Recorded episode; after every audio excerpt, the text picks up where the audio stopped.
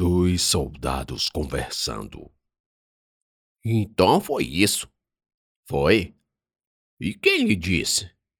O Baltazar, ele ouviu de outro que está no fogão dele. Eu sabia que tinha o dedo da velha nisso. Pois é, mas dizem que desde sempre ele foi pactário. O Baltazar também viu o livro. Dentro tem os contratos, todos. Vós me se só pode estar de brincadeira. Bah, tô não, é verdade. O Benício tá é lascado se for tirar satisfação com o pau. É melhor mesmo nem falar o nome. Quando escolhi meus novos integrantes, o critério que levei em conta não foi a habilidade com armas, formação militar ou coragem e valentia, mas sim o tamanho da língua. Quanto mais bocudo, linguarudo, fofoqueiro e todos os adjetivos para quem vive de porta em porta a falar da vida alheia, quanto mais isso aí, melhor. Não posso deixar de mencionar que também trouxe Ana e tia Maria. Não consegui trazer Alzira. Essa mulher guerreira foi uma das únicas pessoas a sempre conhecer meu verdadeiro eu, e diante desse conhecimento, refugou meu convite. Mas isso tudinho aí é mentira, Ana reclamou. Eu sei. Só que quero que eles ouçam nossas conversas. Vamos cochichar deliberadamente sobre esses assuntos. Eu, hein? Isso pode deixar os orixás brabos. Não vão ficar, principalmente aquele lá da língua de touro. Hum. Ana gemeu sem endossar meu parco conhecimento. Tu não tem medo? Não. Respondi e encurtei.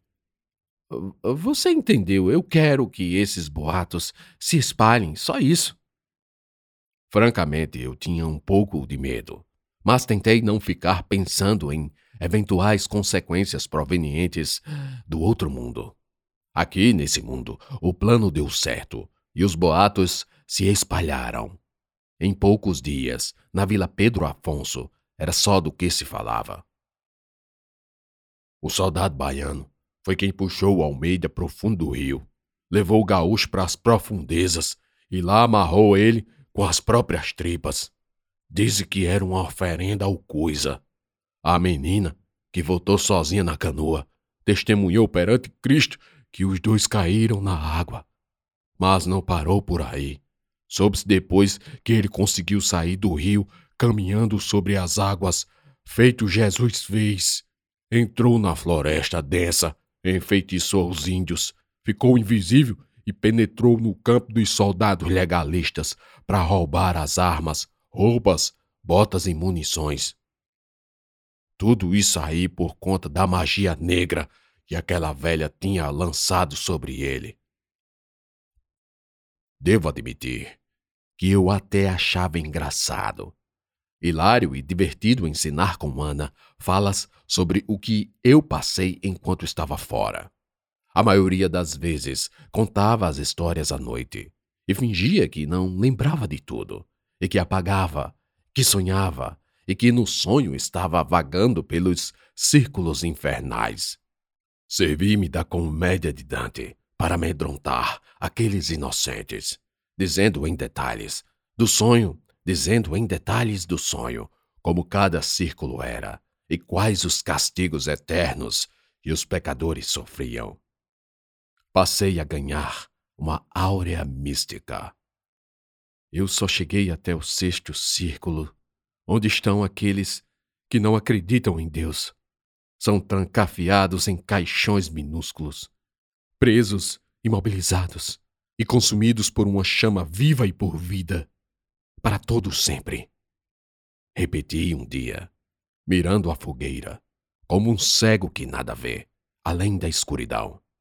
Mas eu vi Enxerguei pela periferia do meu olhar pretensamente absorto, quando os outros se benzeram e engoliram seco.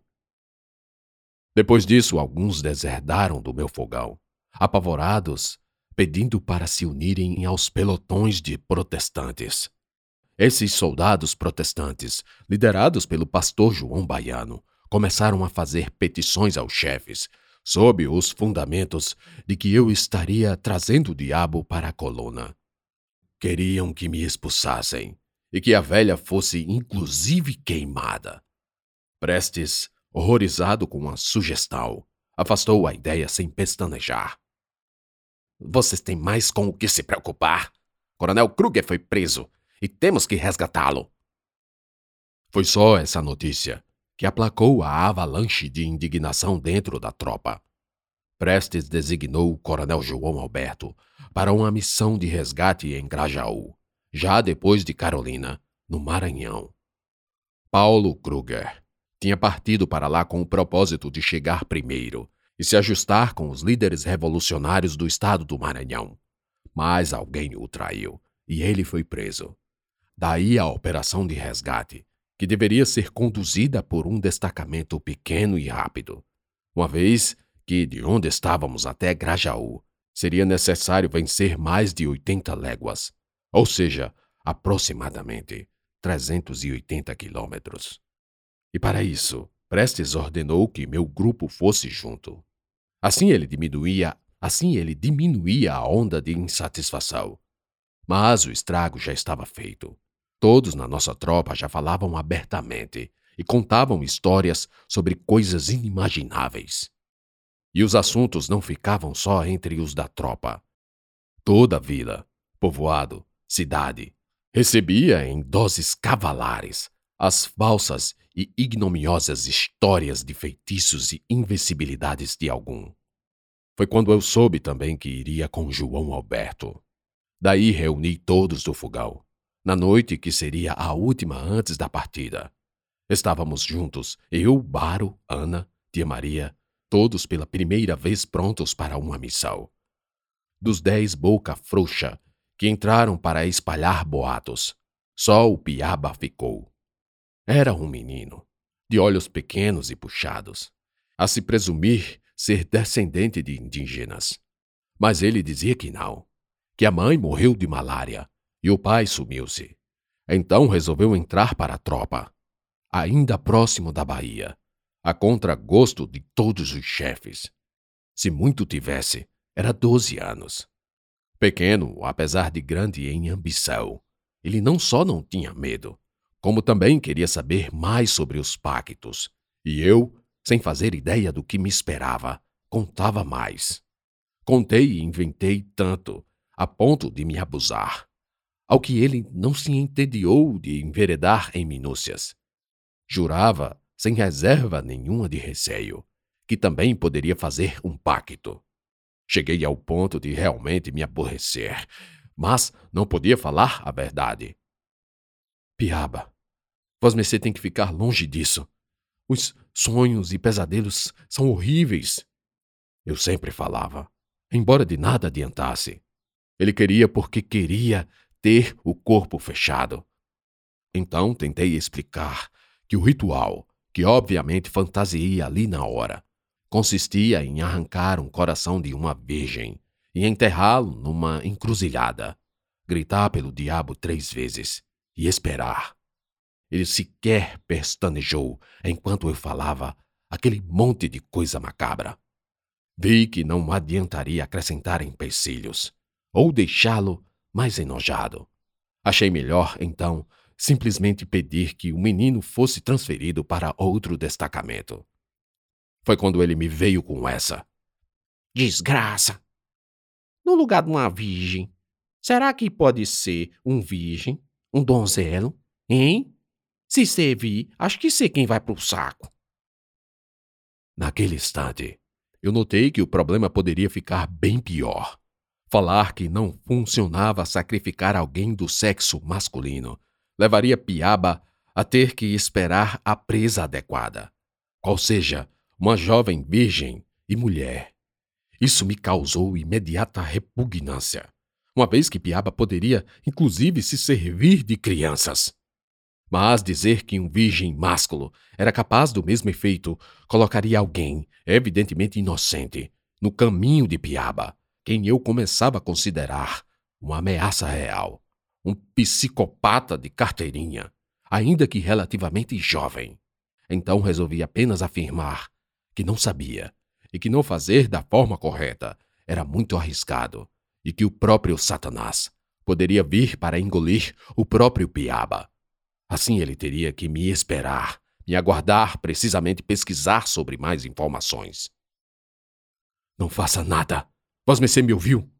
Sim. Ah, enfim. Ele respondeu sem muito ânimo. Para que essa invenção, Piaba? Falei me arrependendo amargamente de não ter cortado aquele mal pela raiz. Caso que a vontade que tenho é de sangrar o Sinésio. Esse tal de Sinésio, um tipo alto e forte, era um dos integrantes do esquadrão de Benício, com quem eu já tinha problemas mal resolvidos. O sujeito andava sempre desnudo da cintura para cima, reclamando do calor. Falava que sentia falta do vento minuano, que, segundo ele, mataria mais fácil os soldados legalistas baianos. Vestia só uma espécie de ceroula, ou jardineira, cujas alças suspensórios uniam-se nos pelos do torso e costas. Pelos, aliás, que sobejavam sobre Sinésio e o confundiam com um urso, porque o homem era enorme. Os grandes braços roliços, bem como uma protuberante barriga, com um umbigo para fora, quase expulso do ventre pela ação das vísceras em excesso de tamanho. Também por isso ele estava sempre sem camisa, coberto apenas pelo poncho, já que seu tamanho exigia numerações de roupas raramente encontradas por onde andávamos. Era um encarregado de abater e preparar a carne nas churrascadas. Careca e com a barba cinza, coberto por cicatrizes espalhadas pelos dedos e mãos nodosas. E para fechar o conjunto, Sinésio era, sem dúvida, o mais perigoso e psicopata dos soldados que marchavam conosco. O boato era de que ele, Sinésio, andava falando aos quatro ventos que me mataria para vingar a morte de Almeida, que quebraria meu pescoço como um galho. Eu, até então, não ouvira do próprio nenhuma ameaça, apesar de não me descuidar. A questão com Piaba, que aparentava tão sem importância, se resumia à morte de Bebita. Bebita era uma cabrita de um garoto, filho de um dos moradores, em algum sítio ainda no norte de Goiás, e por onde a coluna passou em marcha.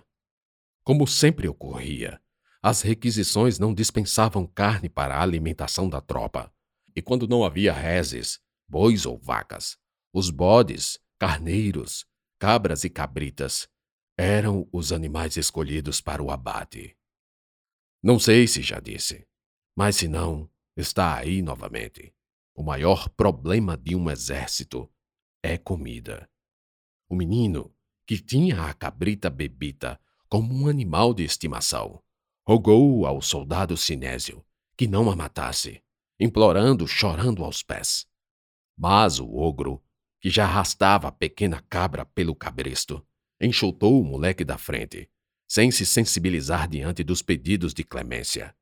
Compadecido, Piaba tentou intervir, e foi violentamente repelido por Sinésio, que além de lhe atacar com uma coronhada de rifle, pisou em seu pescoço, forçando-o a ver o abate do animal.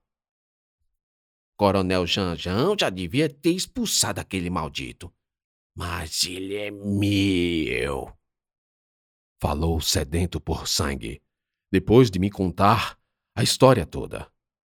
E como não bastasse, Piaba andava espalhando vingança, ao estilo draconiano, onde ele arrancaria o fígado de Sinésio para fazer um guisado e comer no jantar.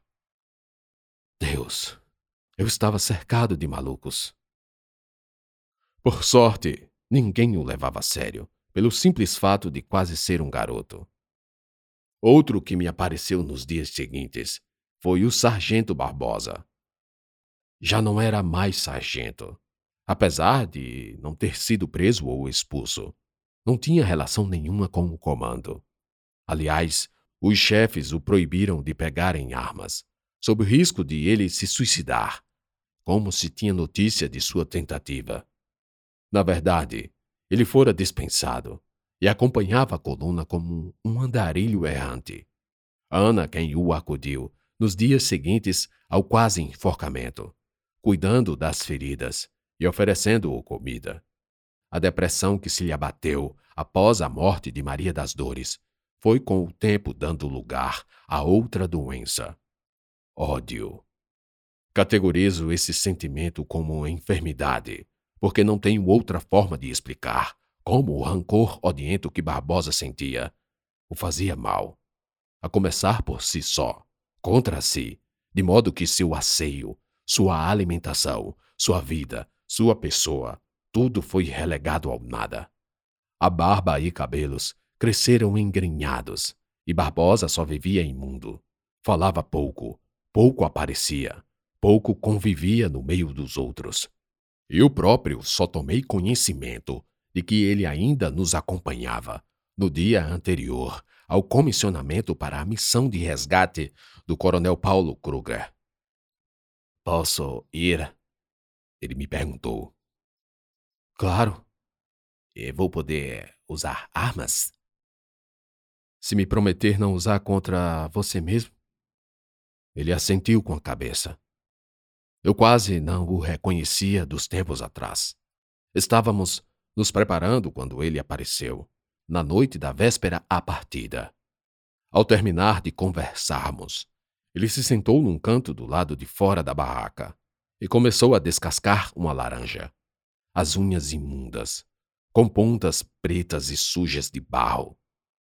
Não apenas as unhas e mãos, a roupa toda. Parecia que tinha cavado um buraco. No mesmo instante, lembrei que ele dormia ao relento, ou nos currais e chiqueiros.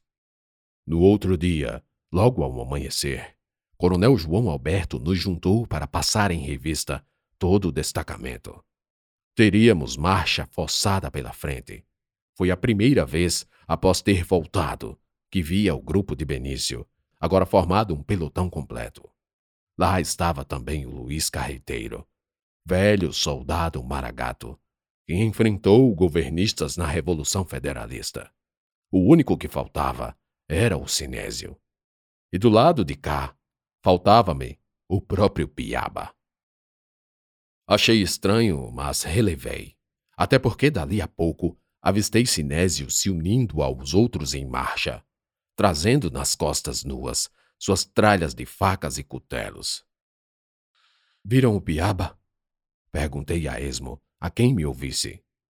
Aguardávamos as balsas para atravessar o rio Sono, e uma inquietação me prenunciava um fato grave muito grave. Baro foi quem me trouxe, pois já ouvira de outros. Antes mesmo do raiar do sol, o corpo de Piaba foi encontrado às margens do rio Tocantins. Havia um rasgo feito à faca, bem abaixo do peito, e do buraco fora retirado o coração.